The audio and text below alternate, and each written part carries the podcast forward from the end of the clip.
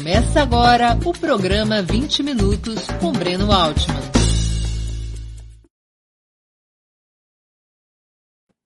Bom dia! Hoje é 10 de maio de 2021. Está começando mais uma edição do programa 20 Minutos. Nosso convidado é Henrique Soares Carneiro, professor de História Moderna na Universidade de São Paulo e historiador é um dos maiores especialistas brasileiros sobre guerra às drogas, nosso tema do dia. Antes de começar a entrevista, gostaria de pedir que façam uma assinatura solidária de Opera Mundi em nosso site ou se tornem membros pagantes de nosso canal no YouTube. A imprensa independente e Opera Mundi precisam de tua ajuda para se sustentar e se desenvolver.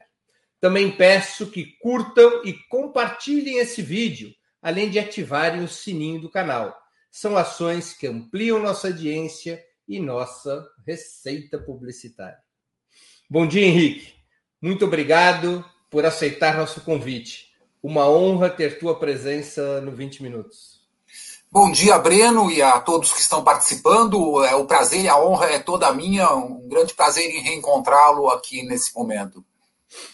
Henrique, há poucos dias tivemos mais, mais uma chacina no Rio de Janeiro, no Jacarezinho, com 27 mortos contabilizados até o momento, além de um policial civil. Para você, é mais um capítulo da chamada guerra às drogas? Infelizmente, sim. É mais um capítulo repetitivo, enfim, já contumaz de uma guerra que a gente pode dizer que ela fracassou do ponto de vista dos seus supostos interesses de diminuição do consumo, de diminuição do tráfico. Mas ela é um enorme sucesso para os que fazem, enfim, a, para os que têm as rendas desse enorme negócio clandestino que está sendo legalizado em escala mundial, mas no Brasil permanece como um dos maiores tabus e uma das maiores fontes de lucratividade do comércio clandestino. Né? Henrique, para a gente poder situar os nossos internautas, qual é a origem e os objetivos dessa guerra às drogas? Olha, a guerra às drogas, na verdade, não é uma única guerra. São várias guerras que coincidiram, que confluíram no pós-guerra para o que a gente conhece hoje como esse dispositivo internacional. Ela começa com iniciativas ligadas ao puritanismo evangélico dos Estados Unidos que fez a campanha contra o álcool e conseguiu, durante 13 anos, impedir a fabricação e o comércio de qualquer bebida alcoólica sob pena de, de prisão. Esse modelo da lei seca nos Estados Unidos, de 19 a 33, é uma das primeiras guerras drogas, que se acopla a outros países, como era o caso da Rússia czarista, que também estava proibindo o álcool, com uma função fundamentalmente de disciplinamento das classes trabalhadoras para o esforço de guerra. A ideia era de que a Primeira Guerra Mundial exigia uma concentração dos esforços, tanto da produção de grãos, que não deveriam ser transformados em bebida destilada, como, sobretudo, em relação à disciplina, digamos assim, moral dos soldados, que poderia ser afetada pelo consumo de álcool. Isso se soma a um outro elemento que é a luta contra a imigração. A passagem do século XIX para o XX vai conhecer uma das maiores ondas migratórias da história, com 30 milhões de pessoas indo para os Estados Unidos, cerca de um milhão por ano. E esses imigrantes eram basicamente jovens operários de origem ou latina, italiana, espanhola, ou germânica, ou judaica, mas todos eles associados a uma cultura do consumo alcoólico.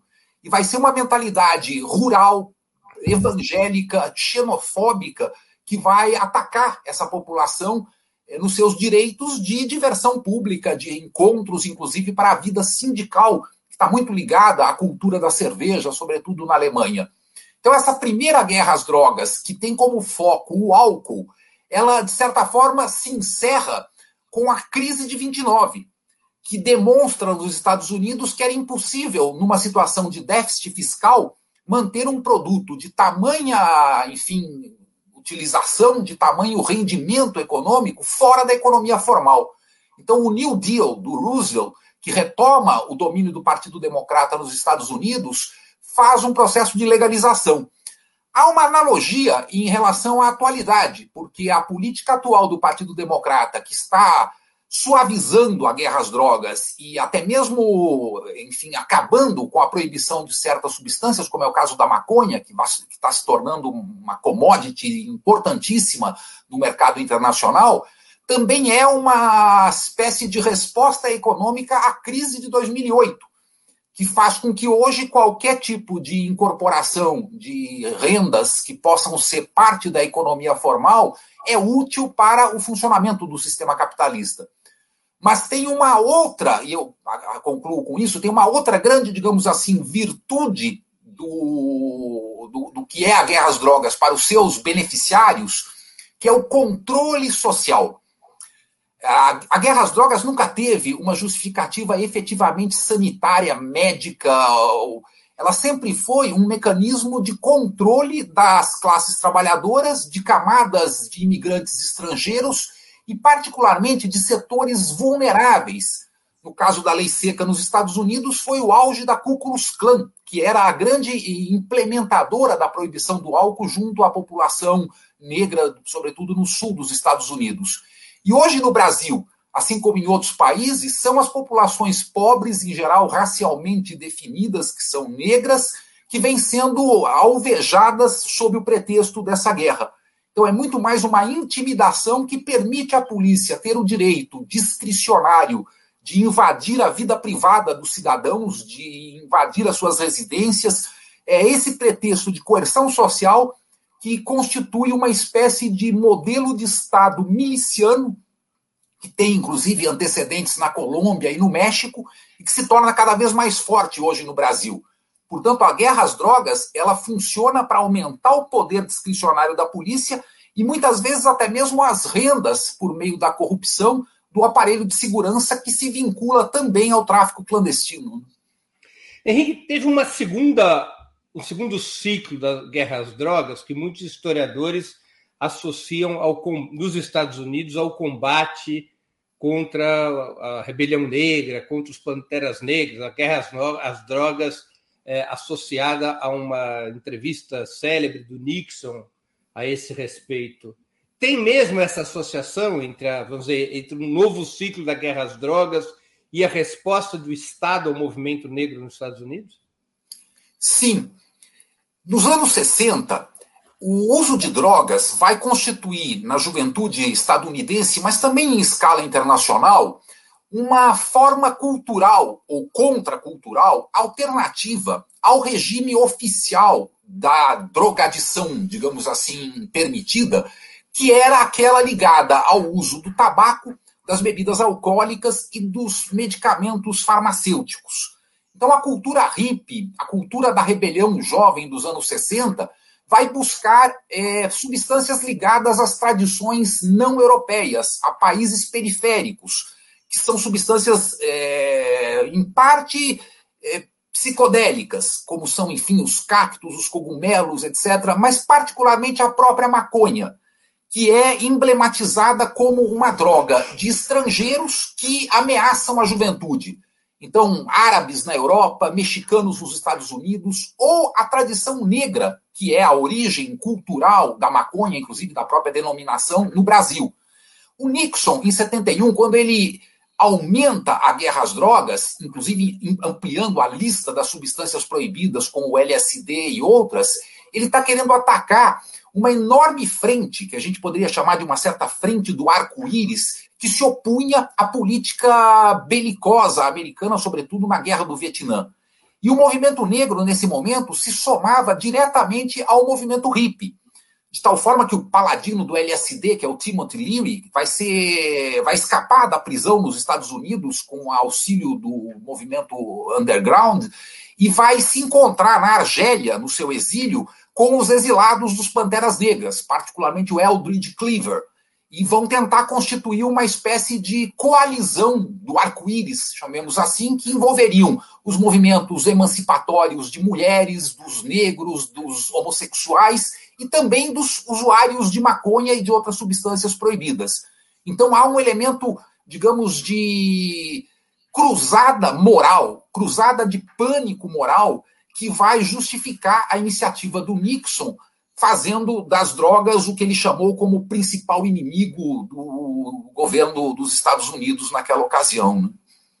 Quando é que a guerra às drogas se internaliza no Brasil? Ou seja, na história brasileira a gente pode localizar a guerra às drogas a partir de que momento? Há uma guerra às drogas que envolve o preconceito contra a cultura afro-brasileira. Então, desde 1830, que já se proibia a maconha, chamada de pito de pango, na Câmara Municipal chamado do Rio de Janeiro. Eu não peguei, chamado como? Pico? Pito de pango. Pico de pango. Pito, pito, de pitar. Pito, pito, ah. É, a, palavra, a palavra pitar vem do tupi, é, vem da designação do tabaco, que é ptigma, ou enfim. Então, pitar já é um, um verbo no português de origem indígena. E se chamava pango a maconha. Era uma das denominações, assim como liamba, enfim, diamba. E isso já foi apontado por todos os intérpretes, enfim, da formação brasileira, de Mário de Andrade a Gilberto Freire, passando, enfim, por Alceu Mainardi Júnior, por todos os folcloristas, que havia um elemento central da cultura negra, que era a apropriação dessa planta de uso tradicional em regiões da África e que passou a ser aqui, ser aqui uma expressão de uma resistência cultural ligada aos batuques, ligado aos ritos, enfim, festivos ou religiosos então há já uma guerra contra a maconha desde o período imperial, que se acentua com a proclamação da República, quando a maconha é considerada, junto com a capoeira, junto com o candomblé, como formas atrasadas de cultura que tinham que ser extirpadas do Brasil. Então há uma guerra cultural contra a tradição negra, que vai fazer da maconha um emblema, enfim, desses elementos considerados eh, necessários de serem extirpados. Mais tarde, a gente vai ter, nos, na segunda metade do século XX, um acirramento ligado à guerra do Vietnã, ligado ao contexto estadunidense, que faz com que a ditadura brasileira nos anos 60 também identifique não apenas a oposição política da esquerda ou dos democratas em geral, mas particularmente uma oposição cultural que questionava valores ligados ao conservadorismo e que vão ser perseguidos na forma de uma enorme campanha cultural contra as tradições, enfim, é, da música, do cinema, do teatro, que estavam sendo muito inspiradas por essa experiência da consciência alterada pelo uso de drogas. Né? E isso cria um complexo que a partir dos anos 60, sobretudo com o fim da luta armada, os grupos que faziam a repressão, sobretudo os esquadrões da morte, vão buscar outras formas de renda. Então, o promotor Hélio Bicudo, quando fez a, a sua campanha contra o Esquadrão da Morte, já apontou essa transferência de atividades para as conexões da própria repressão com o comércio clandestino de drogas. Então passa a haver uma espécie de dupla utilidade. Fornece rendas clandestinas para a repressão, como também forneceu em contextos internacionais, no escândalo Irã-Contras, por exemplo, na Nicarágua, mas, sobretudo, cria uma enorme, digamos assim, cortina de fumaça que permite a repressão da juventude.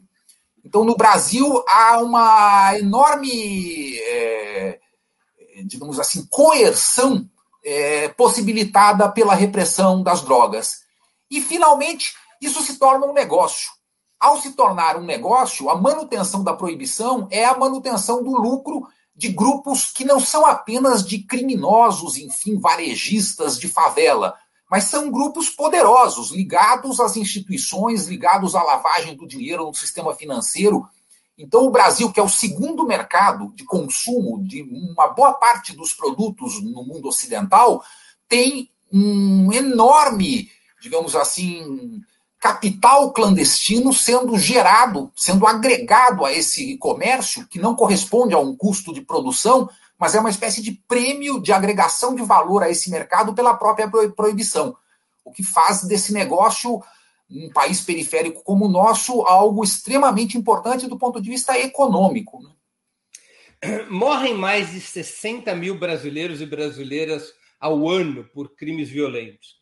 Nós temos, nós estamos marchando para quase um milhão de presos em nossas cadeias.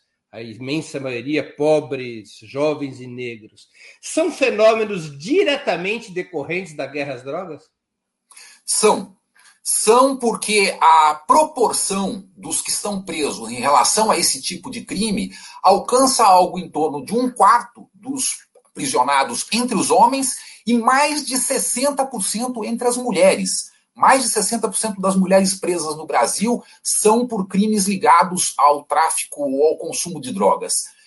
E isso é um fenômeno, digamos assim, que não, não diminui o tráfico. É isso que é o mais espantoso, aparentemente paradoxal. Na verdade, isso aumenta a rentabilidade do tráfico é uma espécie de lei econômica elementar. Né? Se há uma demanda e você tenta sufocar a oferta, o resultado é ou o aumento do preço ou a contaminação ainda maior do produto por adulterações, etc. Que essa é outra consequência da proibição que também ocorria com o álcool na lei seca se consomem drogas extremamente contaminadas, sobretudo quando são substâncias sintéticas, mais da metade não correspondem ao que é oferecido, o que causa um impacto ainda maior na saúde pública. Né? Pílulas e pós eh, não são testados e são, na verdade, produtos muito adulterados. Né? Agora, esse, essa situação que você identificou e apresentou os números sobre o encarceramento. Também nos números da violência eh, pode-se identificar isso, ou seja, uma parte expressiva das mortes anuais por razões violentas, esses 60 mil mortos, tem a ver com tráfico de drogas? Sim, tem a ver em dois sentidos. Por um lado, há uma guerra entre os traficantes que causa uma série de, enfim, de vítimas, eh, inclusive muitas vítimas com balas perdidas, etc. E há a guerra da polícia contra os traficantes. Ah, ambas, ambos os conflitos acabam tendo como consequência não a diminuição, mas simplesmente o novo loteamento das áreas em disputa. Essa última chacina, por exemplo, corresponde claramente a uma iniciativa contra uma das facções, que é o Comando Vermelho, em favorecimento de outras, inclusive o chamado Complexo de Israel, que é o grupo dos milicianos traficantes evangélicos. E, então, assim como há a guerra das facções, há uma guerra em que a própria polícia acaba tendo muitas vezes participação direta na, nos benefícios do tráfico. O número de escândalos que envolvem os órgãos de segurança que acabam se promiscuindo com o próprio tráfico é enorme. Então, a violência é o único mecanismo de controle de um circuito comercial que não tem a, interfer a, interferência nem do ponto de vista do controle de qualidade do produto e nem do ponto de vista do respeito, enfim, às leis comerciais. Proibisse-se o tabaco ou o chocolate e haveria o mesmo tipo de violência associada ao seu comércio clandestino. A legalização, entre outras coisas, permite uma diminuição da violência intrínseca ligada a um comércio que é clandestino. Né? A proibição do álcool nos Estados Unidos, a qual, você, a qual você já se referiu durante a lei seca, não reduziu o consumo de bebidas e levou ao fortalecimento da máfia, da máfia e da violência. A legalização foi um caminho que reduziu danos quando ocorreu nos Estados Unidos. A situação atual no Brasil uh, tem paralelo com esse período da vida norte-americana, ou seja, está fortalecendo máfias que passam a ser monopólios na produção e distribuição da droga? Tem um enorme paralelo. É, eu gostaria de citar a historiadora de Harvard, Liza McGeer, escreveu esse livro, né, A Guerra contra o Álcool, a Proibição e a Ascensão do Estado Americano. Essa historiadora vai demonstrar que a, o fortalecimento das agências federais ligadas à repressão de uma esfera que, em última instância, era a esfera da vida cotidiana, do consumo alcoólico diário, de uma série de, é, de, de, de de, de, enfim, de pessoas absolutamente respeitáveis, sem qualquer tipo de ofensa criminal, a não ser a violação dessa emenda constitucional, né, que foi a 18ª, isso tudo levou a uma onda de violência na sociedade americana, que já foi muito tematizada, inclusive, nos filmes, é, ascensão do gangsterismo de Al Capone e outros, mas que está associado também à presença do próprio Estado. Houve milhares de funcionários, tanto da polícia como da agência federal ligada à implementação da lei seca, que foram destituídos dos seus cargos e muitas vezes processados, porque também se passaram para o tráfico. Então, o tráfico se tornou uma fonte de renda tão significativa que isso, é, digamos assim, deslocou a própria respeitabilidade da lei, que passou a ser desrespeitada de maneira sistemática. Nos Estados Unidos, a maior parte da burguesia, inclusive Henry Ford, Rockefeller, Thomas Edison, foram a favor da lei seca. Mas durante a lei seca, eles começam a se deslocar e começam a verificar que havia uma espécie de desprestígio geral do sistema legal que era impossível de ser respeitado, porque haviam milhares de bares clandestinos, né, os chamados speakeasies, etc. E, finalmente, havia um. E um fenômeno de corrupção da polícia, talvez sem paralelo na história do mundo moderno. Né? Exatamente. O presidente, inclusive, dos Estados Unidos, que iniciou o processo da lei seca, que era o Harding, Warren Harding, que vai se suceder ao democrata Woodrow Wilson, é, ele vai ser conhecido como talvez o presidente mais corrupto da história americana. Ele, ele morre precocemente em 23, vai ser substituído pelo Calvin Coolidge e depois pelo Herbert Hoover. E todos eles republicanos que fazem da chamada luta contra o crime um pretexto para atender uma enorme demanda de pânico moral da população mais conservadora, mais WASP, né, White Anglo-Saxon Protestant, que via os bares clandestinos, os imigrantes latinos, germânicos e judeus e o proletariado que consumia álcool como uma ameaça cultural. E o fim da lei seca vai ocorrer por mobilização.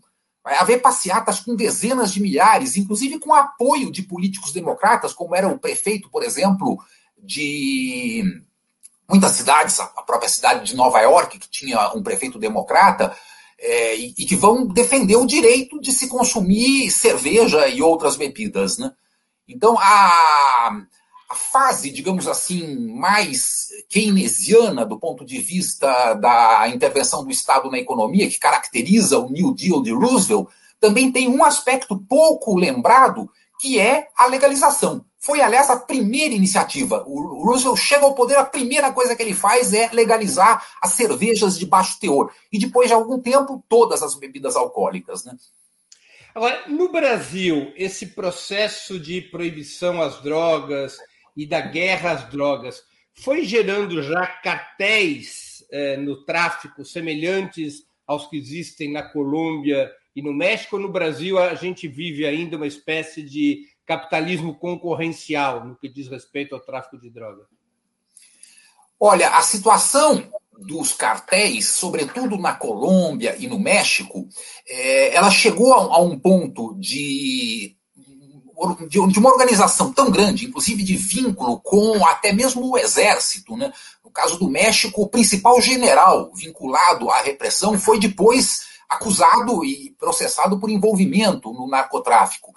É, isso levou a uma quase guerra civil. No caso da Colômbia, com o uso de terrorismo indiscriminado dos dois lados, enfim, com os traficantes explodindo carros-bombas e com a polícia matando inocentes, fazendo incursões em zonas pobres completamente sem discriminar pessoas, enfim, que teriam de fato algum envolvimento com o crime e outras que morriam por tabela. E esse tipo de conflito no caso brasileiro, eu acho que ele ainda não chegou a esse nível. Mas se continuarmos na mesma rota em que estamos, com o crescimento dos grupos ligados ao Estado que fazem também o narcotráfico, como são as famosas milícias do Rio de Janeiro, com a utilização até mesmo do, da aeronave do próprio presidente da República para transportar dezenas de quilos de cocaína numa operação internacional que envolvia oficiais das Forças Armadas. Se a gente continuar nessa rota, possivelmente o Brasil possa repetir o cenário sombrio que já existiu no México e na Colômbia. É bom lembrar que o México e a Colômbia, em parte, superaram isso porque eles estão legalizando. Eles estão legalizando as drogas. O atual presidente mexicano López Obrador está implementando, com apoio de um, maiorias parlamentares, a legalização da maconha no México. E a Colômbia já tem uma descriminalização, particularmente em Bogotá, há muitas décadas, em que não é crime o consumo de drogas. No Brasil, continua sendo crime, de fato, o consumo de drogas, apesar da legislação aprovada em 2006 prever essa descriminalização, mas sem estabelecer o critério, que foi o grande erro do governo Lula ao aprovar uma legislação que tinha um espírito reformador, que visava descriminalizar o consumo, mas que não distinguiu do tráfico em base a critérios concretos e objetivos, como, por exemplo, a quantidade de substância apreendida. Isso aumentou o encarceramento no Brasil de 2006 para hoje em mais do que duplicar. A gente tem hoje a terceira população carcerária do planeta em números absolutos e numa perspectiva de crescimento eh, desordenado o que aumenta em muito o poderio do narcotráfico, que recruta jovens, muitas vezes sem qualquer tipo de envolvimento prévio, os tornando os novos soldados do crime na sua faceta, digamos assim, varejista. Né? Porque também é sempre bom lembrar que dos presos por tráfico são raríssimos ou quase inexistentes aqueles que de fato estejam vinculados ao atacado, a lavagem do dinheiro, portanto, os grandes patrões da indústria clandestina da droga permanecem intactos e impunes. Né? Temos aqui algumas questões de, de internautas nossos, Henrique. Bom, o Euclides Roberto Novaes de Souza, que contribuiu com o Superchat, eu agradeço, é, disse aqui: abraço do seu aluno e as drogas oficiais. Então, as drogas oficiais é bom sempre também se lembrar, porque a nossa economia, a economia brasileira, ela é uma economia movida a drogas há muito tempo. A produção de café, depois de aguardente, a produção de vários derivados, enfim, dessa indústria, que fazem hoje da maior empresa brasileira a, a produtora de cervejas. É, então, nós temos na economia das drogas lícitas uma tamanha importância que o escudo de armas do nosso país tem duas drogas, é, enfim, envolvendo o escudo de armas, que é o ramo frutificado do café e o ramo florido do tabaco. Já houve até um senador que queria substituir o tabaco pelo Guaraná, o falecido Jefferson Pérez, né, do PDT do Amazonas. E isso nunca foi nem cogitado quando se sabe que o tabaco é efetivamente a droga mais daninha do mundo, produzindo 5 milhões de mortos anuais. É, a presença da indústria do tabaco na nossa economia é não apenas histórica, mas a gente continua sendo o maior exportador mundial de tabaco. Então, a produção, enfim, do câncer sistemático por meio do tabagismo não é considerado um problema de saúde pública como são drogas muito menos impactantes por exemplo, a maconha, que tem um potencial daninho extremamente inferior ao do tabaco. Né? Aqui tem uma outra pergunta da Tânia Goraeb. Bom dia a todos e a todas. Excelente discussão. Tenho sempre uma dúvida acerca da máxima: a guerra às drogas fracassou. Fracassou para quem? Os grandes das drogas continuam impunes. Será que eles se sentem perdidos? É, é, é, esse eu acho que é o, o tema central, porque quando a economia das drogas é legalizada, ela se torna, como é hoje nos Estados Unidos e no Canadá, empresas de bilhões de dólares. A Canopy, do Canadá, está na Bolsa de Valores de Nova York. Já tem hoje um valor acionário que ultrapassa o bilhão de dólares. E eles estão vendendo substâncias legais para pessoas que necessitam e que fazem um uso controlado e muitas vezes um uso indispensável, inclusive por razões médicas e terapêuticas. Isso é um verdadeiro green rush, como vem se chamando. É a emergência de um novo ramo de comércio mundial, do qual o Brasil fica alijado do ponto de vista formal, porque é preferível para os beneficiários do tráfico no Brasil que a gente continue remunerando com o custo da proibição os grandes barões dessas máfias, que são, na verdade, fazendeiros poderosos, gente ligada ao sistema financeiro, do que adotar um sistema como, por exemplo, o Canadá adotou. E aqui eu queria apontar a distinção do modelo canadense para o estadunidense, porque isso também é pouco assim lembrado, Mas o Canadá não teve a mesma crise que os Estados Unidos teve na época da lei seca, porque ele proibiu brevemente e depois ele não só legalizou, como ele estatizou a venda das bebidas alcoólicas, desde 1926 no Quebec é, e no Ontário um pouco depois. Então, o Canadá teve e tem até hoje monopólio estatal da distribuição de álcool. E é esse mesmo modelo que eles estão adotando para a distribuição da maconha hoje. Então, a renda da distribuição de álcool no Canadá e da distribuição de maconha é inteiramente a, apropriada pelo Estado para finalidades sociais, que depois se distribui, enfim, no orçamento público para áreas de saúde, áreas da educação. E esse modelo estatizante das drogas do Canadá é talvez o modelo que poderia ser a melhor alternativa se combinado com o microempreendimento, com os microvendedores, com a autoprodução por cultivo doméstico, que supriria em grande parte um mercado que hoje é exclusivo do crime e, enfim, do tráfico. Então a gente tem que ver muito o que está ocorrendo no Canadá, que é talvez o modelo mais é, bem sucedido de trabalhar com uma substância que tem riscos para a saúde pública, impedindo a publicidade, impedindo a incitação por empresas privadas e garantindo que todo o seu rendimento seja para o orçamento público.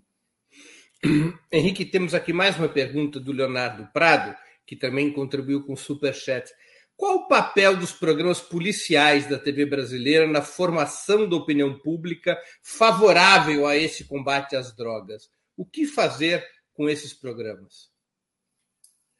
É, esses programas, eles são a expressão máxima não só da incitação à violência, inclusive de forma ilegal, fazendo muitas vezes apologia a execuções, apologia à tortura, é, como são racistas, e são programas baseados no sensacionalismo mais barato daquilo que os sociólogos há muito tempo chamam de pânico moral que é a criação de supostas ameaças ao bem-estar, enfim, das famílias, das pessoas de bem, e que são ameaças fantasmais, porque elas não correspondem à efetividade do efeito dessas substâncias.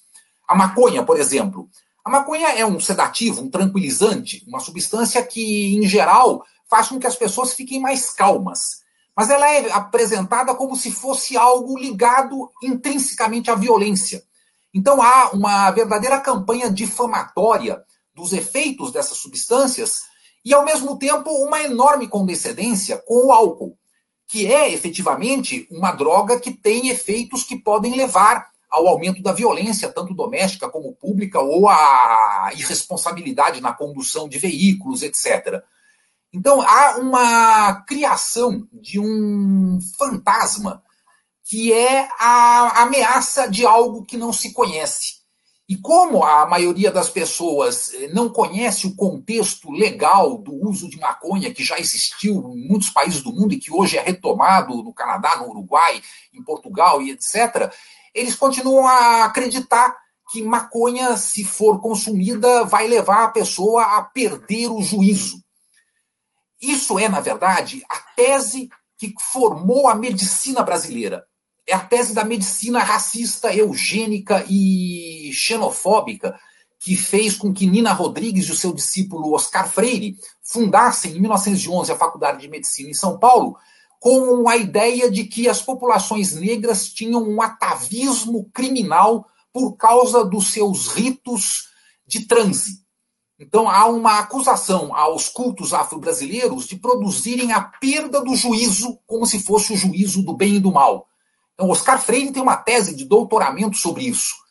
E essa ideia se transmite também para o consumo de drogas, sobretudo a maconha. A própria cocaína, que pode ter um efeito de aumento, digamos assim, da disposição à ação, à performance, inclusive violenta, ela é consumida tradicionalmente nas camadas mais bem aquinhoadas da sociedade como um excitante é, e não é estigmatizado da mesma forma que o seu consumo por populações de rua que fazem isso quase que no desespero de não terem qualquer outra fonte de prazer ou de subsistência, né? Henrique, você acha que o caminho para desmontar a guerra às drogas e, portanto, enfrentar alguns dos fundamentos, os principais fundamentos da crise de segurança pública, é, passa pela legalização ou descriminalização de todas essas substâncias? Qual o modelo que você defende? Eu acho que passa pela legalização de todas as substâncias. É, nós não podemos. Só da maconha. Hã? De todas as drogas, não apenas da maconha todas as drogas, todas as moléculas farmacológicas devem ser disponíveis para aqueles que tenham a intenção de usá-la e eles devem ter as condições para fazê-lo da forma mais segura possível, ou seja, com identificação precisa da dosagem, com a compra em um mercado farmacêutico legalizado, porque nós temos na sociedade vários riscos ligados a várias atividades humanas. É, parte desses riscos é ligado ao comportamento compulsivo, aquilo que a gente chama, enfim, vulgarmente, de vício. Pessoas que sofrem de vício devem ser atendidas e devem receber todo o apoio possível para deixar de consumir uma substância que lhe faça mal. Mas não é todos que se viciam. Os alcoolistas, por exemplo, não devem beber, obviamente. Mas não é porque os alcoolistas se tornam alcoolistas que os demais deveriam perder o direito de consumir o seu vinho, a sua cerveja ou o seu uísque. É, eu, eu gosto muito de comparar com a alimentação. Existem padrões muito daninhos hoje na alimentação. Mas se a gente achar que é com repressão policial a distribuição de açúcar ou de gorduras animais que a gente vai combater os males cardiovasculares, a diabetes ou a obesidade, a gente estaria cometendo uma atrocidade porque não é possível impedir que as pessoas, por exemplo, se tornem consumidores compulsivos patológicos por meio da repressão. É, isso só tende a piorar a situação. Então, os problemas associados ao mau consumo de drogas, que está muito ligado também à sua difusão com incitação publicitária, com interesse em aumentar o consumo desmesuradamente, e a legalização impediria isso, é, é, é, algo que, enfim, que a repressão não resolve. O modelo, eu acho que a gente tem que olhar muito é para o Canadá. Muito mais do que o Uruguai ou os Estados Unidos, o Canadá é o modelo mais bem sucedido. É um modelo no qual existem limitações legais. Mas para no Canadá, uso... todas as drogas são legalizadas? Não, ainda não. Ainda não. Atualmente é a maconha apenas, os derivados de maconha, todos os derivados, como rachixe, etc. Mas nos Estados Unidos já há, no Colorado, a legalização de substâncias psicodélicas, que é um outro tipo de droga muito mal, enfim, compreendido e muitas vezes mal associado a substâncias como os, opio os opiáceos ou opioides ou ao próprio álcool. Psicodélicos são substâncias, em geral, com usos de tradições religiosas em cultos sagrados de povos indígenas e que vem hoje sendo usado para processos terapêuticos muito, de, muito sucesso. Até mesmo para o tratamento de estresse pós-traumático, até de soldados. O êxtase, que é o MDMA, né, metilo, é, metileno dioximetanfetamina, que é conhecido como êxtase, vem sendo usado para soldados nos Estados Unidos e até mesmo em Israel, é, para evitar, enfim, as consequências daninhas do trauma de, de teatros de guerra. Né? Então, todas as drogas com diferentes níveis de acesso, como são hoje as substâncias farmacêuticas. A gente deveria ter limitações legais para certas drogas que deveriam ter receitas farmacêuticas ou que deveriam ter acessos controlados. Outras são mais suaves, como é o caso da própria cerveja, da própria maconha, substâncias como as substâncias cafeínicas, que são acessíveis a qualquer adulto, é, sem necessidade de receita. Mas o mercado de drogas deveria ser todo ele legalizado, como são as drogas de farmácia.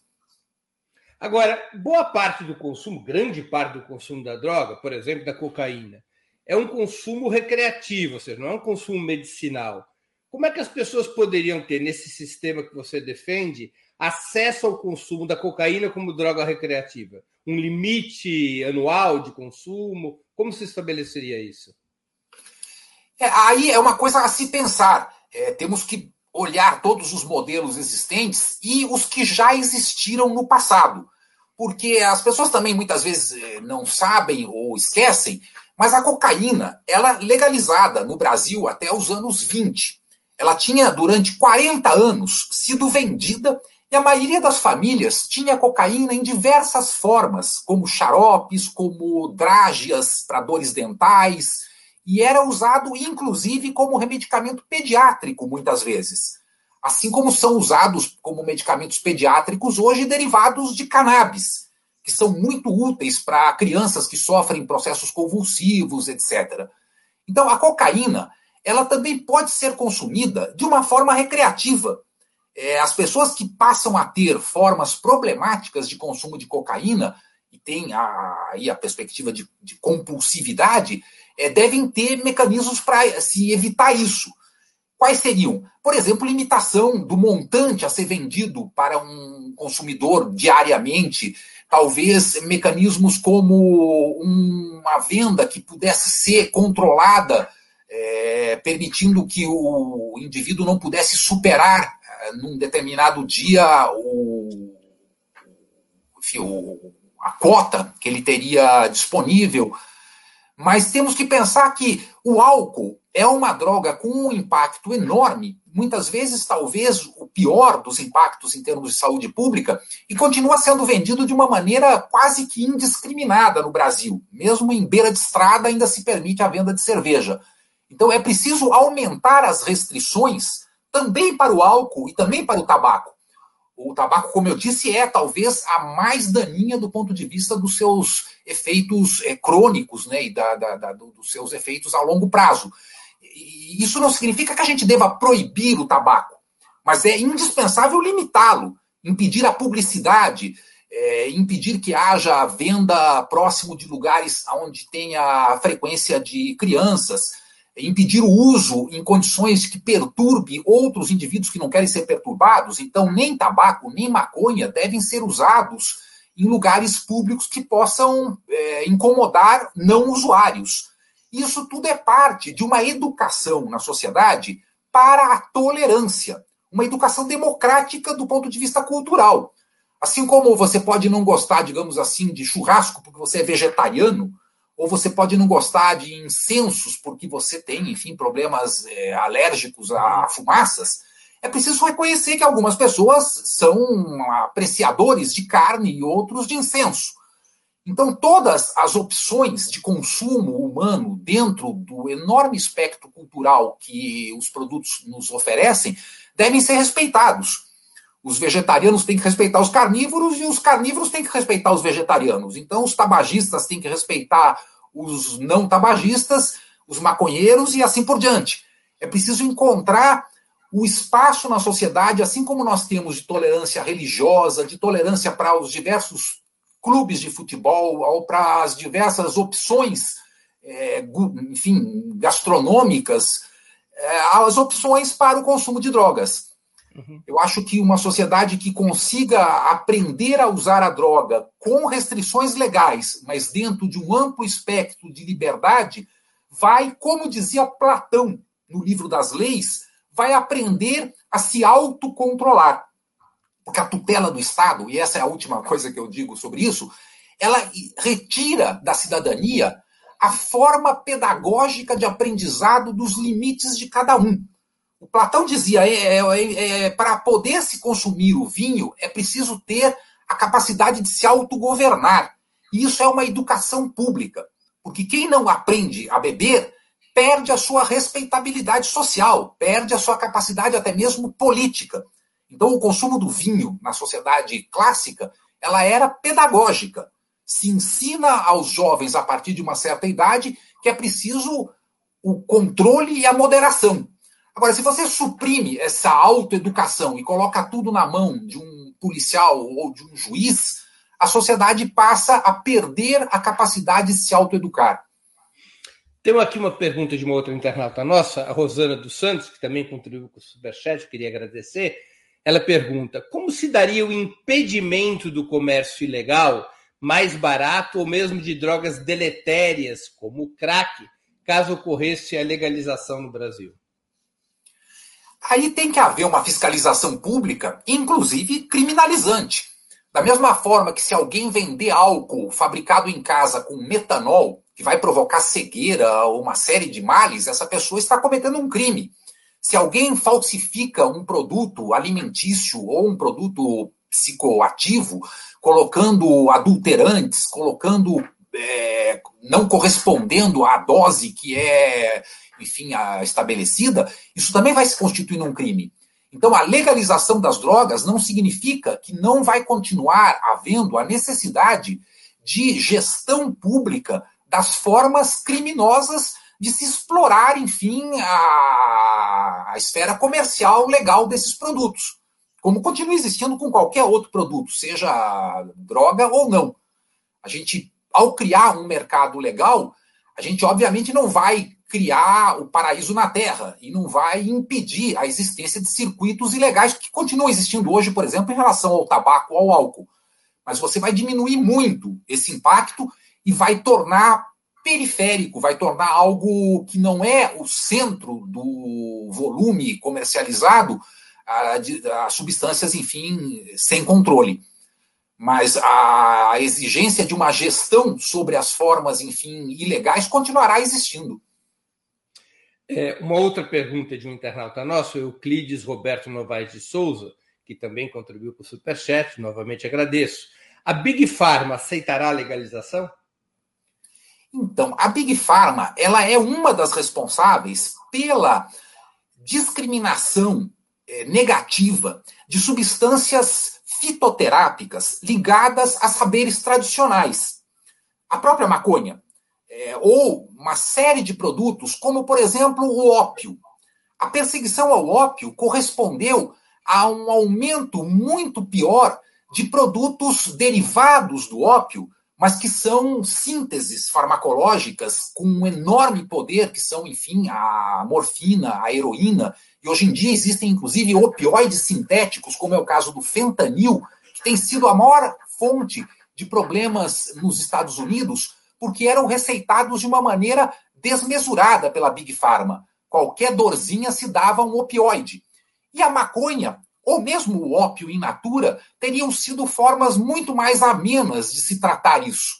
Por exemplo, na gripe espanhola, uma das coisas que mais se usava em 1919 para a gripe espanhola era ópio porque era uma forma de você diminuir as dores, o sofrimento ligado à gripe, e era talvez o analgésico mais disponível. E a transformação da substância, enfim, derivada da papoula, que é o ópio, em algo proibido, fez com que várias outras drogas ocupassem esse lugar. Algumas com consequências deletérias nos seus efeitos colaterais. Mesmo Novalgina tem restrições hoje em vários países do mundo. Acetaminofém, que é o paracetamol, segundo o levantamento da revista Lancet, na Inglaterra, mata mais do que cocaína no Reino Unido. Então, a gente precisa ver que as drogas têm todas elas riscos, assim como qualquer atividade humana. Andar de automóvel é a causa de cerca de 40 mil mortos no Brasil, quase o mesmo que as mortes causadas por violência homicida. Isso significa que a gente tem que normatizar, que moderar e que até mesmo punir as formas criminosas de condução ao volante. Mas não se pode proibir o uso do automóvel na sociedade contemporânea. Então, da mesma forma, as drogas têm usos os mais variados. A legalização permite que a gente controle esses usos de uma maneira mais transparente, com a participação da sociedade e sem o interesse é, subreptício, o interesse capcioso de traficantes que querem apenas aumentar o seu lucro às custas da saúde pública, em geral, inclusive, é, adulterando as substâncias vendidas. Né? Uma outra questão, Henrique, é da Maristela Zancan, que também contribuiu com o Superchat. É, como você vê aquela afirmação de que a maconha seria uma porta para drogas mais pesadas? A maconha é uma porta na medida em que ela está no mesmo circuito das outras drogas. Hoje em dia, a pessoa que queira consumir maconha entra em contato com vendedores clandestinos que muitas vezes também são vendedores de outras substâncias e que podem ter interesse em ampliar o mercado de outras substâncias. Normalmente, o público que tem demanda pela maconha tem demanda por um tipo de efeito muito específico, que é o efeito da tranquilização, da calma, da inspiração criativa e artística, da sensibilidade musical, é, da, do efeito ansiolítico, que é a diminuição da ansiedade. Cocaína é o contrário disso. Cocaína aumenta a ansiedade, aumenta a angústia, dá um efeito, enfim, de alto desempenho que pode ser útil para uma série de coisas e sempre foi historicamente usado assim, inclusive por soldados em exércitos, etc. Mas não é o mesmo público. Agora, se você coloca uma boca vendendo ao mesmo tempo, enfim, a cocaína e a maconha, é mais fácil para um jovem acabar tendo acesso a um produto que ele nem tinha interesse no início. A legalização da maconha fez com que o circuito da maconha no Canadá, por exemplo, seja hoje um circuito totalmente normatizado, controlado por empresas públicas, monopólio estatal, com restrição à venda por menores, varia essa idade. É, no Quebec era 18, agora parece que mudou, em Ontário é 19 anos. Então há uma completa separação de esferas. É, digamos assim, se houvesse uma proibição do chocolate e as mesmas bocas que vendem drogas pesadas, como cocaína, ficassem vendendo chocolate, o chocolate se tornaria também uma porta de entrada. Então, é, na verdade, essa teoria da porta de entrada, ela corresponde ao fato de que existe um mercado clandestino gerido pelos mesmos agentes em relação a diferentes substâncias proibidas. Mas as substâncias são completamente distintas. Psicodélicos, por exemplo, são substâncias que não levam à compulsividade, em geral, não levam à repetição do consumo em breve espaço de tempo. Quem toma LSD, mescalina ou cogumelos faz experiências muito espaçadas no tempo, porque são de um impacto muito grande e não tem nada a ver com drogas de consumo compulsivo, como é, por exemplo, a cocaína ou o crack. Né? Então, é também um, digamos assim, um demérito da guerra às drogas homogeneizar um enorme espectro de moléculas da farmácia que, pela simples condição de ilicitude, acabam sendo todas vistas numa tábula rasa. Né? Então, a legalização ela permite que a gente distingua coisas que são totalmente diferentes umas das outras. Henrique, há muitos setores de esquerda que são contrários a essa opção, a opção da legalização. Aliás, estados originários de revoluções populares ou socialistas, como China, Cuba e Vietnã, têm legislações extremamente restritivas quanto às drogas. Como é que você analisa essa aparente simpatia pelas normas proibicionistas nessas nações e em certa tradição de esquerda? Então, esse debate ele começa na esquerda antes da chegada ao poder de Estado por revoluções proletárias socialistas. Ela ocorre ainda no século XIX, quando o tema do álcool já era debatido na Segunda Internacional, porque, de fato, o álcool dava uma série de consequências nefastas no seu uso abusivo para as populações mais pobres da classe trabalhadora, que perdiam os seus salários, tinham problemas de violência doméstica então surge a discussão: é correto proibir o álcool? E alguns membros da Terceira Internacional, como eh, da perdão, da Segunda Internacional, uhum. como é o caso de Victor Adler, e como é o caso do fundador do socialismo nos Estados Unidos, Jack London, vão defender a proibição do álcool. No entanto, Karl Kautsky e o Friedrich Engels vão se opor a isso, argumentando que o consumo de bebidas alcoólicas era parte da constituição da esfera pública da classe operária. Assim como o famoso filósofo Habermas disse que o café constitui a esfera pública burguesa como espaço social de intercâmbio entre iguais e de aumento da, enfim, da, da performatividade que o café possibilitava, né, como um estimulante, da mesma forma, as tavernas são o berço do movimento sindical, sobretudo no mundo germânico. Então, a esfera pública ela é constituída por esse uso de álcool. A esfera pública das drogas ligadas à guerra às drogas do século XX, como eu disse antes, elas vêm de populações exógenas, de populações estrangeiras. Então, na Europa, vai haver um preconceito de ordem cultural, que é racista, que é xenófobo com a, o rachixe, por exemplo. Que desde que começa a ser divulgado na França no século XIX, desde que Napoleão proíbe o rachixe no Egito quando ele o invade, é associado à cultura árabe.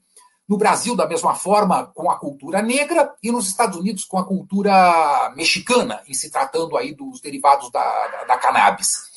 Então, a esquerda não compreendeu, sobretudo no mundo europeu, que essas substâncias faziam parte de tradições culturais arraigadas em populações oprimidas pelo colonialismo.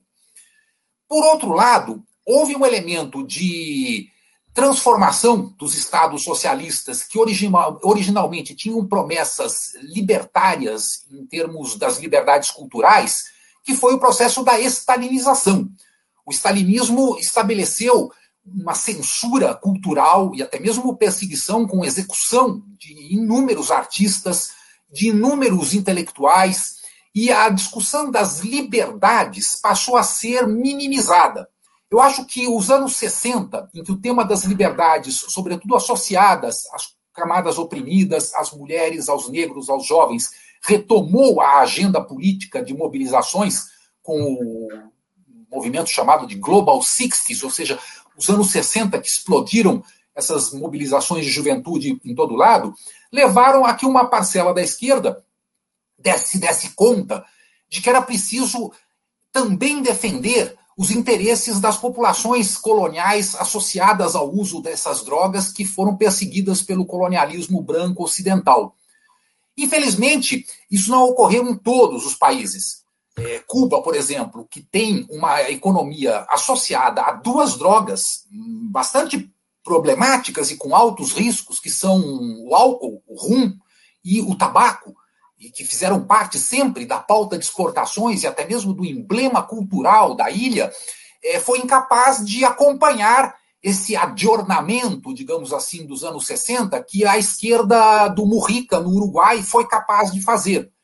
Então, eu acredito que existe a necessidade de superar, por um lado, a dimensão persecutória das liberdades culturais e intelectuais que o stalinismo conferiu aos modelos governantes da esquerda, e, por outro lado, é preciso ampliar a agenda emancipatória com os temas que a revolução, que não é apenas de costumes, mas a revolução cultural dos anos 60, é, conseguiu trazer, e que foi, inclusive, é, digamos assim, incorporado como uma conquista hoje que não volta atrás. Apesar do governo Trump nos Estados Unidos ter tentado, é, foi impossível retroceder essas liberdades que garantiram a legalização da maconha, a legalização da união civil entre pessoas do mesmo sexo e a oposição a qualquer tipo de discriminação pública a essas pessoas.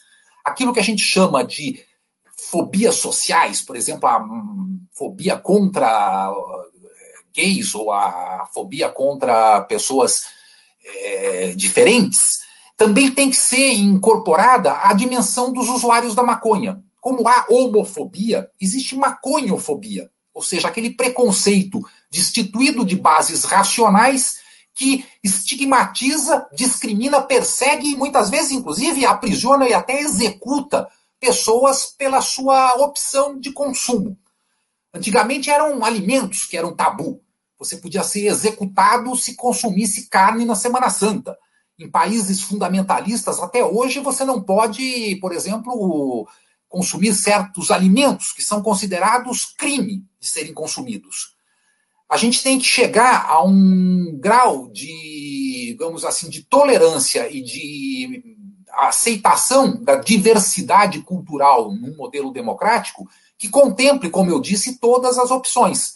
Então, carnívoros e não carnívoros, tabagistas e não tabagistas, abstêmios e consumidores de álcool são todos cidadãos com os mesmos direitos e devem reconhecer que as suas agendas culturais podem ser, enfim, estranhas um ao outro, mas todas elas têm o seu lugar ao sol num modelo, digamos assim, com plena vigência democrática. Né? Tem mais uma pergunta de um internauta nosso, Henrique, do Walter Silva, que também contribuiu com o Superchat, eu também agradeço. Como contribuir para a legalização de todas as drogas? Pergunta o Walter. É, eu respondo essa questão um, e também a uma outra que foi feita sobre os livros em relação a esse tema. Uhum. É, eu mesmo publiquei recentemente esse que se chama Drogas, a história do proibicionismo, pela editora Autonomia Literária. É, pode ser cons é, conseguido também é, pela própria editora ou em outras é, livrarias online, né, ou livrarias também, enfim, de, de presença física. É, como contribuir para a legalização? Eu acho que a maior contribuição possível é a militância social e política. Há uma militância antiproibicionista que vem se constituindo não apenas num campo, digamos assim, da esquerda. Na verdade, é uma causa transversal. Há liberais que são favoráveis à legalização. Há, inclusive, na elaboração clássica do liberalismo, desde John Stuart Mill, a reivindicação de que o direito de se consumir aquilo que você bem entende, se você não afeta os interesses de terceiros, é parte dos direitos mais fundamentais da liberdade humana.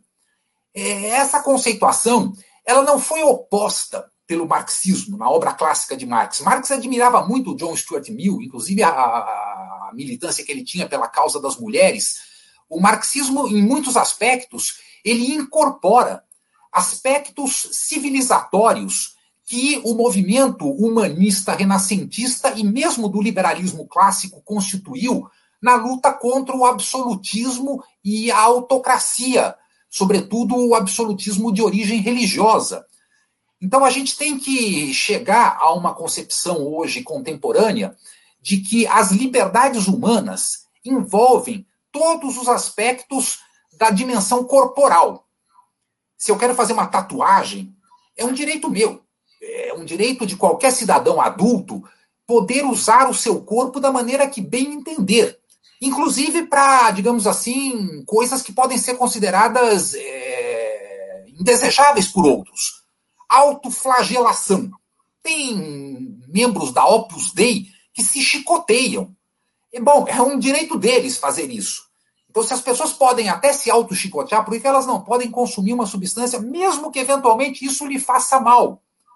É parte dos direitos humanos a autodisposição plena da sua própria corporeidade, da sua própria autodeterminação individual e mental.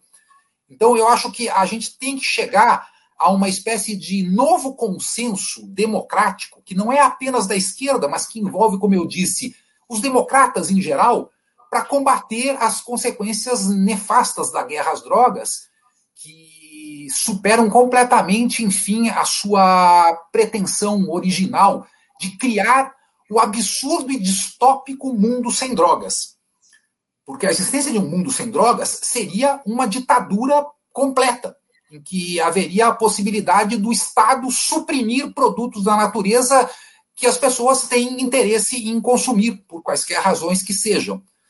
É, essa distopia totalitária ela é o modelo da extrema-direita, que tentou executá-la nos Estados Unidos com Trump, que tenta fazê-lo no Brasil, inclusive violando os princípios de laicidade da nossa Constituição.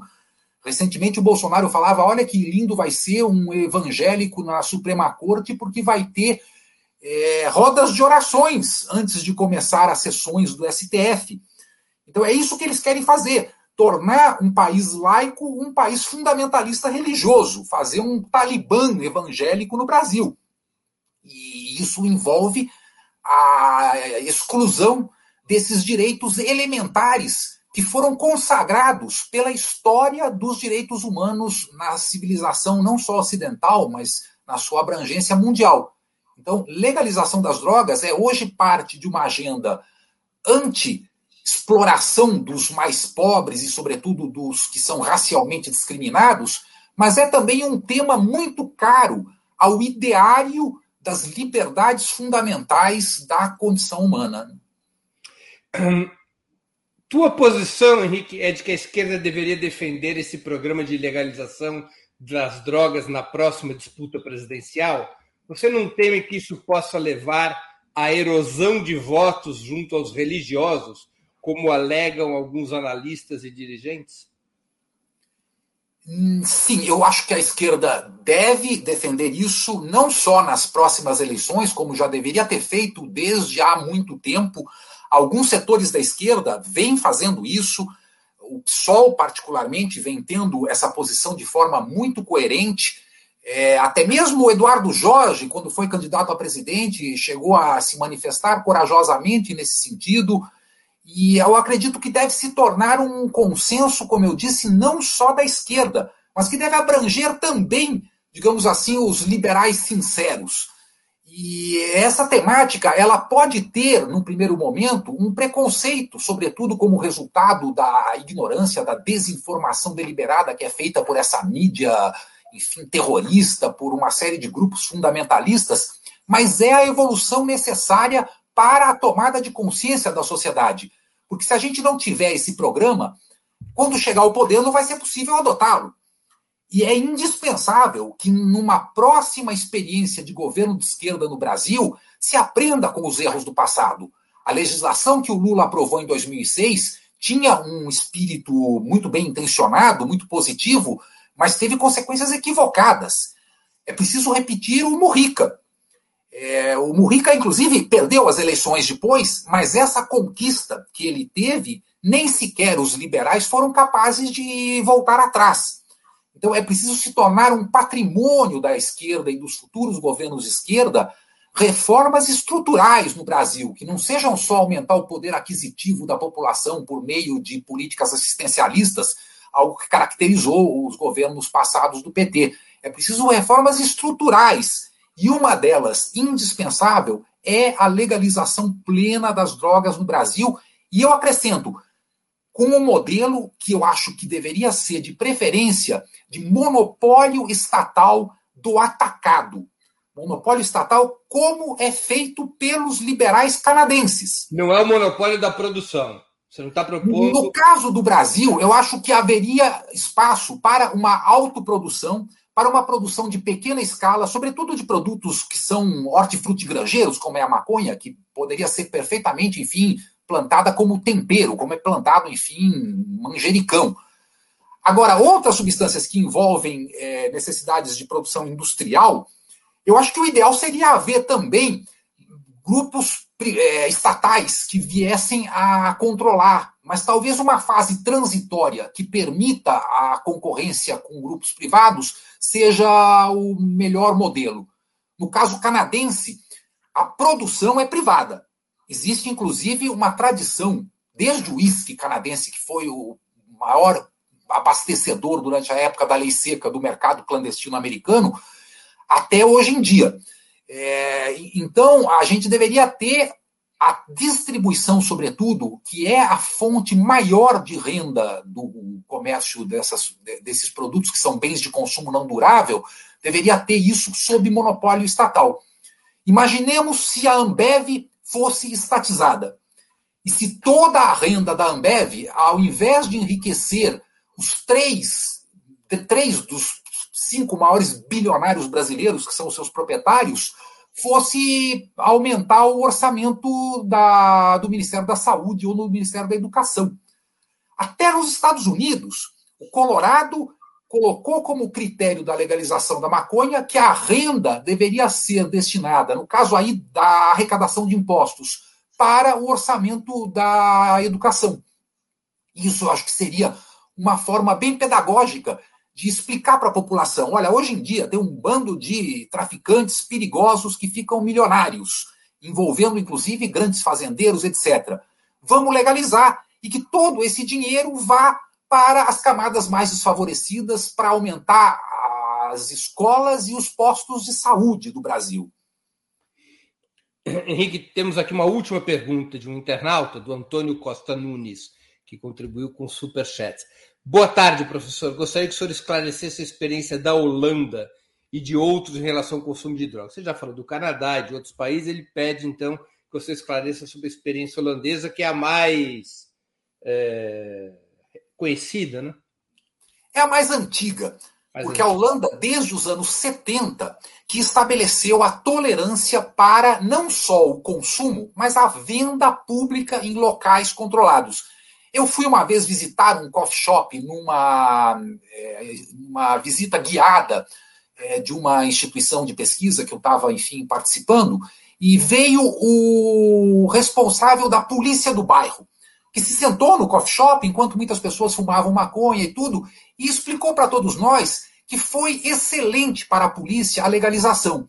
Porque antigamente os hippies e os turistas vinham do mundo inteiro e ficavam fumando, bebendo, fazendo barulho, enfim, criando aquela boêmia que pode ser muitas vezes extremamente incômoda para os residentes que querem, enfim, uma noite de sono tranquilo, etc. Com a legalização, isso deixou de ser feito na rua e passou a ser feito num espaço vedado para menores de idade, aonde se pode consumir e se comprar a maconha. Só que na Holanda eles não legalizaram o fornecimento dos coffee shops. Então é uma hipocrisia institucional. É o que eles chamam o front door. É legal, mas o back door não. A entrada dos consumidores é legal, mas por onde entra o produto é o abastecimento clandestino, que inclusive faz da Holanda um país com enorme lucratividade na produção em estufas, né, na produção de maconha de excelência em economia, enfim, em agricultura intensiva, indoor, né, como se diz. É, então, o modelo holandês ele é um modelo ainda um pouco cínico, um pouco hipócrita, que tem uma consequência melhor do que a proibição, mas eu acho que já foi superado pelo que está ocorrendo no Canadá e em vários estados norte-americanos. Então, curiosamente, o país que impôs ao mundo o proibicionismo, que deu forças militares que foram sequestrar o presidente do Panamá, que deram à Colômbia a terceira ajuda militar do mundo, que fizeram da guerra às drogas toda uma política de intervenção no, no hemisfério americano para interesses, enfim, neocoloniais, interesses imperialistas, esse país legalizou e o mundo ainda não se deu conta. Quer dizer, nós que somos as vítimas é, periféricas dessa ordem mundial, estamos sofrendo meio que assim, anacronicamente, as consequências de algo que no centro do sistema já está sendo superado. A legalização é hoje um fato histórico inexorável, que não volta atrás no Canadá e nos Estados Unidos.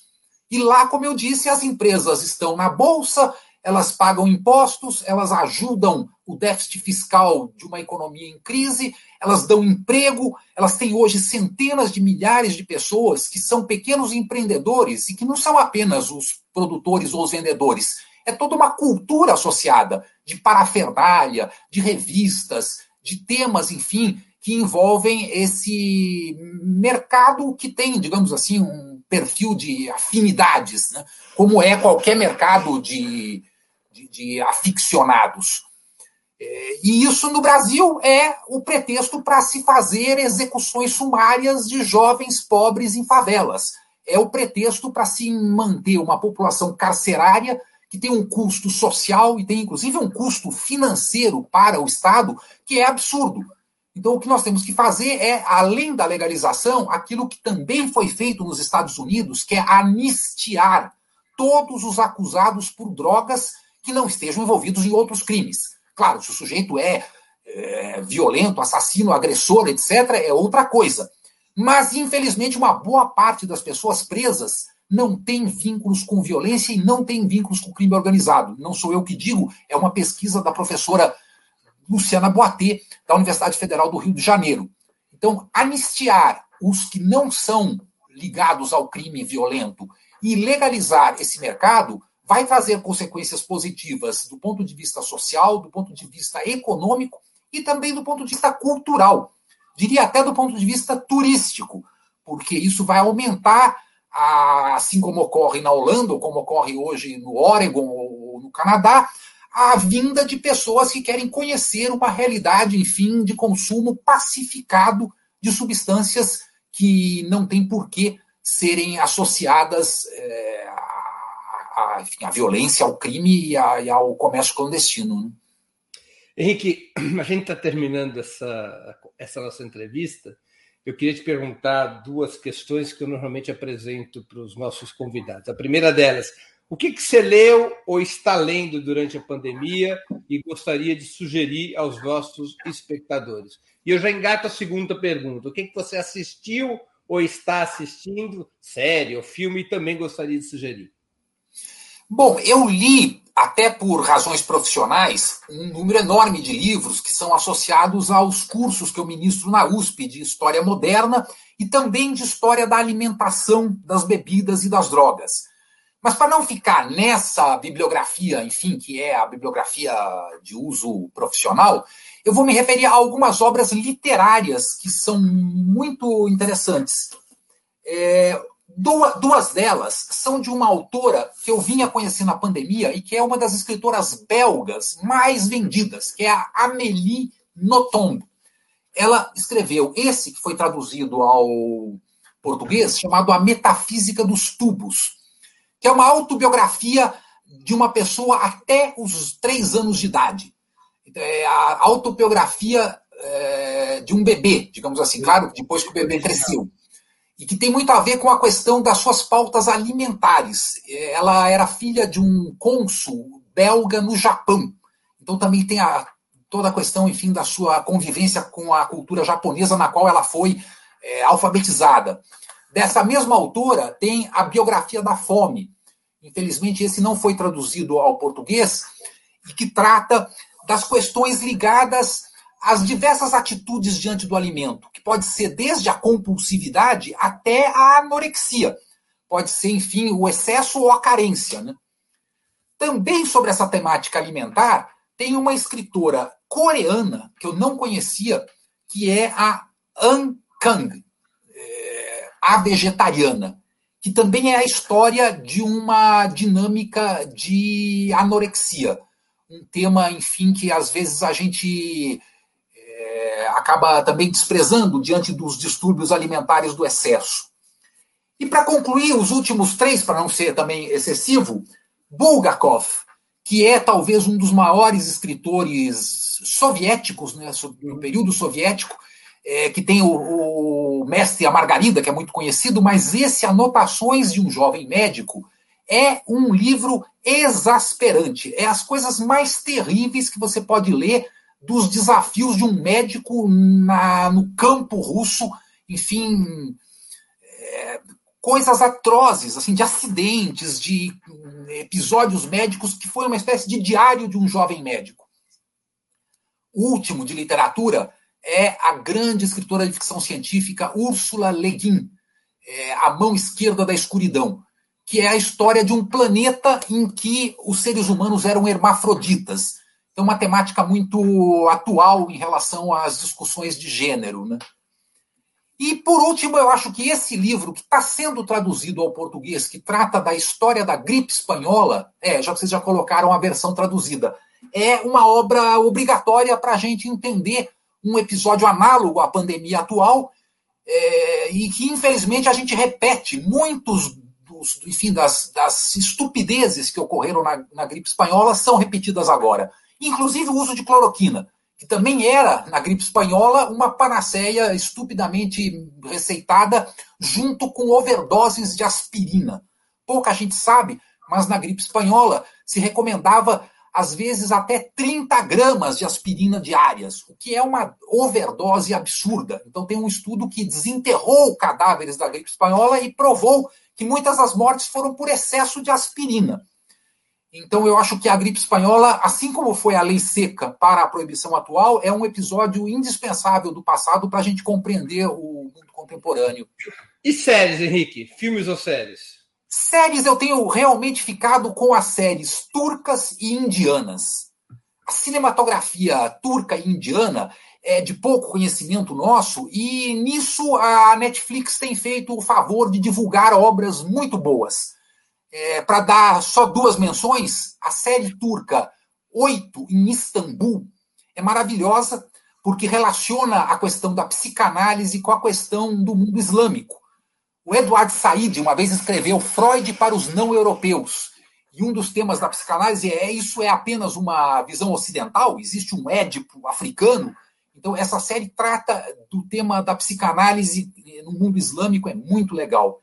E a última é o filme indiano O Tigre Branco, que é uma obra maravilhosa que mostra, enfim, o conflito social entre castas na Índia, que subsiste, apesar da independência da Índia ter acabado com a, enfim, com a diferença política, mas continua existindo como uma enorme forma de opressão na Índia, que é um país que está numa verdadeira revolução, né?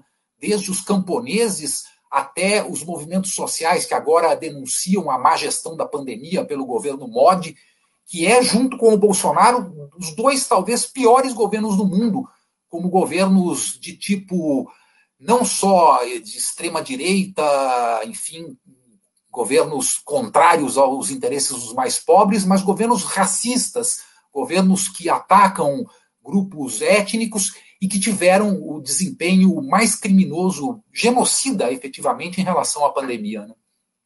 Henrique, eu queria te agradecer muito pela participação dessa fantástica entrevista, que certamente foi extremamente informativa para todos os internautas e para mim mesmo. Obrigado por essa conversa tão importante.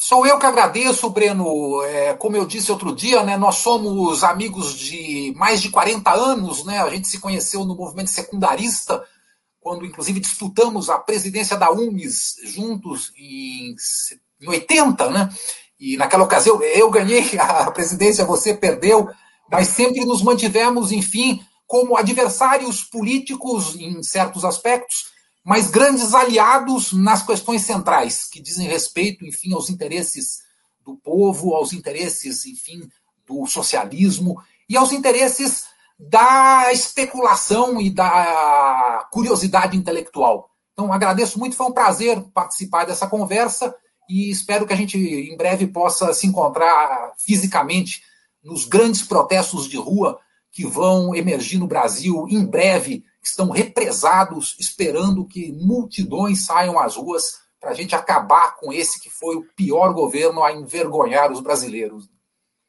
Exatamente. Encerramos assim mais uma edição do programa 20 Minutos. O convidado de hoje foi o professor e historiador Henrique Soares Carneiro, e o tema foi o fracasso da guerra às drogas.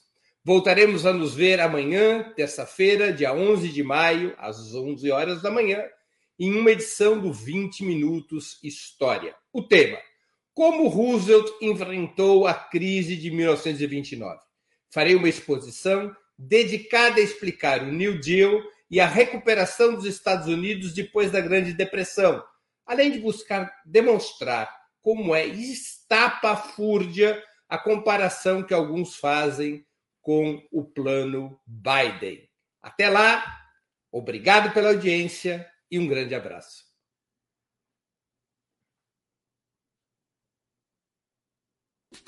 Para assistir novamente esse programa e a outras edições dos programas 20 Minutos, se inscreva no canal do Opera Mundi no YouTube. Curta e compartilhe nossos vídeos. Deixe seus comentários. O jornalismo de Ópera Mundi é mantido com o seu apoio. Faça uma assinatura solidária em www.operamundi.com.br. Com um pequeno valor mensal, você nos ajuda no desenvolvimento de um jornalismo independente e de qualidade. Obrigado pela audiência e até a próxima.